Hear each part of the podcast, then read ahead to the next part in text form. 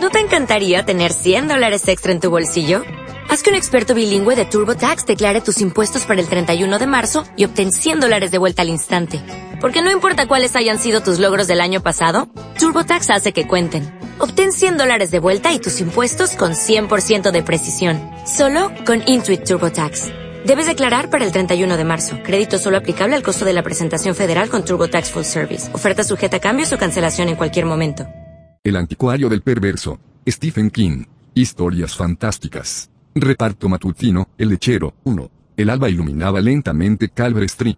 Para cualquiera que estuviera despierto en el interior, era todavía plena noche, pero el amanecer llevaba avanzando de puntillas casi media hora. En el gran arce que se alzaba en la esquina de Calvert con Balfour Avenue, una ardilla roja parpadeaba y dirigía su mirada insomne a las casas dormidas. En mitad de la calle un gorrión oscuro se posó en la fuente de los Mackenzie y se bañó. Una hormiga avanzó por el arroyo y descubrió una pequeña miga de chocolate y un viejo envoltorio de caramelo. La brisa nocturna que había agitado cortinas y revuelto las hojas dio por terminado su trabajo. El arce de la esquina se estremeció por última vez y se quedó quieto, esperando la completa obertura que seguiría a este tranquilo preludio. Una franja de tenue luz tiñó el cielo, al este. El pardo chotacabras dejó la guardia y los otros pájaros aparecieron. Todavía vacilantes, como si temieran saludar al día por su cuenta. La ardilla desapareció en un agujero de la horquilla del arce. El gorrión se posó al borde del agua y esperó. También la hormiga se paró sobre su tesoro, como un bibliotecario reflexionando sobre una vieja edición. Calvert Street tembló silenciosamente en el borde soleado del planeta, sobre aquel borde móvil que los astrónomos llaman el Terminator. Un sonido surgió, poco a poco del silencio, creciendo sin llamar la atención hasta que parecía haber estado siempre allí, oculto entre los ruidos de la noche que acababa de pasar. Creció, se hizo más nítido y resultó el rumor sordo del motor del camión de la leche. Entró en Calvert procedente de Balfour. Era un furgón de color arena con letras rojas en los lados. La ardilla salió del agujero, como una lengua, estudió el furgón y descubrió un trocito de algo apropiado para un nido. El gorrión alzó el vuelo. La hormiga cargó con todo el chocolate que pudo y marchó hacia su hormiguero. Los pájaros se pusieron a cantar con más fuerza. En la manzana siguiente, un perro ladró. Las leyendas del furgón anunciaban, Granja Kramer. Había una botella de leche pintada, y debajo de ella, nuestra especialidad, el reparto matutino. El lechero vestía un uniforme gris y un gorro ladeado. Sobre el bolsillo del uniforme y con hilo dorado había un nombre bordado, Spique. Iba silbando por encima del familiar traqueteo de las botellas metidas en hielo, detrás de él. Detuvo el furgón frente a la casa de los Mackenzie, junto a la acera, cogió una caja de la leche y echó a andar. Paró un momento para olfatear el aire, fresco, nuevo y misterioso. Después reanudó el camino hacia la puerta. Un pequeño cuadro de papel blanco estaba sujeto al buzón por un clip magnético que parecía un tomate. Spike leyó lo que estaba escrito, despacio, de cerca, como leería un mensaje encontrado en una botella encostrada de sal, un litro de leche, una botellín nata, uno zumo naranja. Gracias. Nella M. Spike, el lechero, miró la caja que llevaba, la dejó en el suelo y sacó la leche y la nata. Volvió a leer el papel, levantó el tomate magnético para asegurarse de que no olvidaba nada, asintió, volvió a pegar el tomate, levantó la caja y regresó al furgón. La trasera del furgón estaba oscura, húmeda y fresca. En el aire había un desagradable olor. El zumo de naranja estaba detrás de la belladona. Sacó un envase de cartón del hielo, volvió a sentir con la cabeza y regresó a la casa. Dejó el brick de zumo junto a la leche y la nata y se dirigió a su furgón. No lejos de allí se oyó el silbido de las cinco, de la lavandería industrial donde Loki, el viejo amigo de Spike, trabajaba. Pensó en Loki empezando a mover las ruedas de la colada en medio del vapor y el pegajoso calor y sonrió. Quizá vería a Rocky más tarde. A lo mejor por la noche, cuando hubiera terminado el reparto. Spike puso el furgón en marcha y siguió su recorrido. Un pequeño transistor colgaba del techo del furgón. Lo encendió y una tranquila música puso un contrapunto al motor mientras iba hacia la casa de los McCarthy. La nota de la señora McCarthy estaba donde siempre, sujeta por la tapa del buzón. Era breve y concisa, chocolate. Spike sacó su pluma, garabateo entregado y la echó al buzón. Luego fue a la parte trasera del furgón. El chocolate con leche estaba metido detrás de dos refrigeradores cerca de la puerta, porque se vendía mucho en junio. El lechero miró los refrigeradores, pasó por encima de ellos y cogió uno de los cartones de chocolate con leche vacíos que guardaba en un rincón. La caja era marrón con el dibujo de un muchacho saltando por encima de las letras que informaban al consumidor que esta era la bebida sana y deliciosa de la granja Kramer, sírvase caliente o fría, encanta a los niños. Colocó el cartón vacío encima de una caja de leche.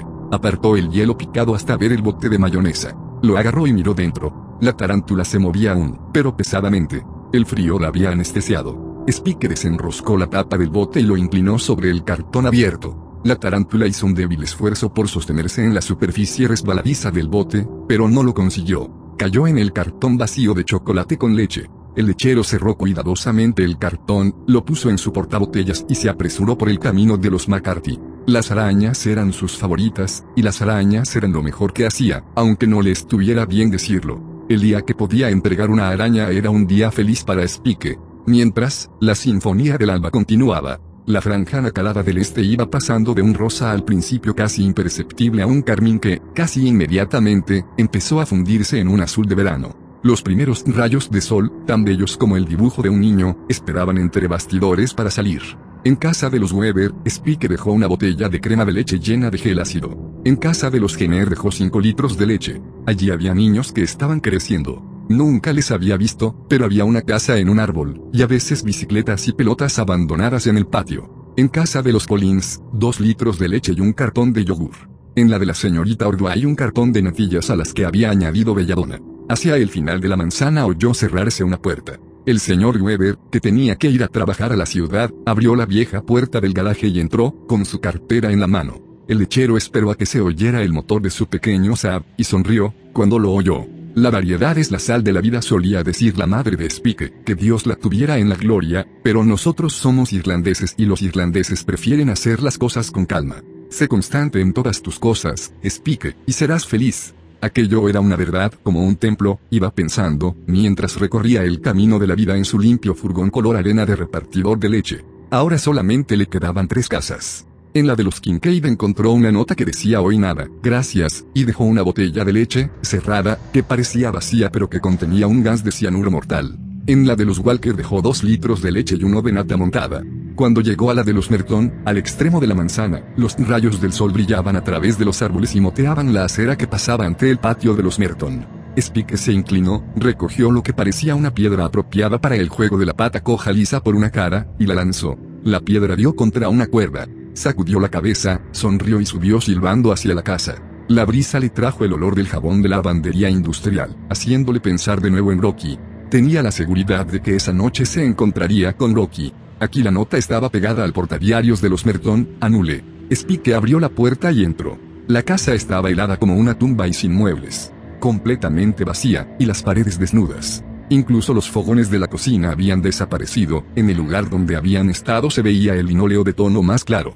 En la sala de estar habían arrancado el papel de la pared a tiras. El globo había dejado la bombilla al descubierto, fundida y negra. Un gran manchón de sangre a medio secar cubría parte de una pared. Era como la mancha de tinta de un psiquiatra. En el centro de ella un agujero profundo se abría en larga masa. Dentro del agujero se veía un mechón de cabello, apelmazado, y alguna astilla de hueso. El lechero movió la cabeza, volvió a salir y permaneció un momento en el porche. Iba a ser un día precioso. El cielo estaba ya más azul que el ojo de un niño y salpicado de inocentes nubecillas de verano. Arrancó la nota del portadiarios y la arrugó. Hizo con ella una pelota que se guardó en el bolsillo delantero izquierdo de sus blancos pantalones de lechero. Volvió a su furgón, dio una patada a la piedra, que cayó de la acera al arroyo. El furgón de la leche traqueteó al dar la vuelta a la esquina y desapareció. El día se hizo más brillante. Un niño salió corriendo de una casa, miró al cielo sonriendo y recogió la leche.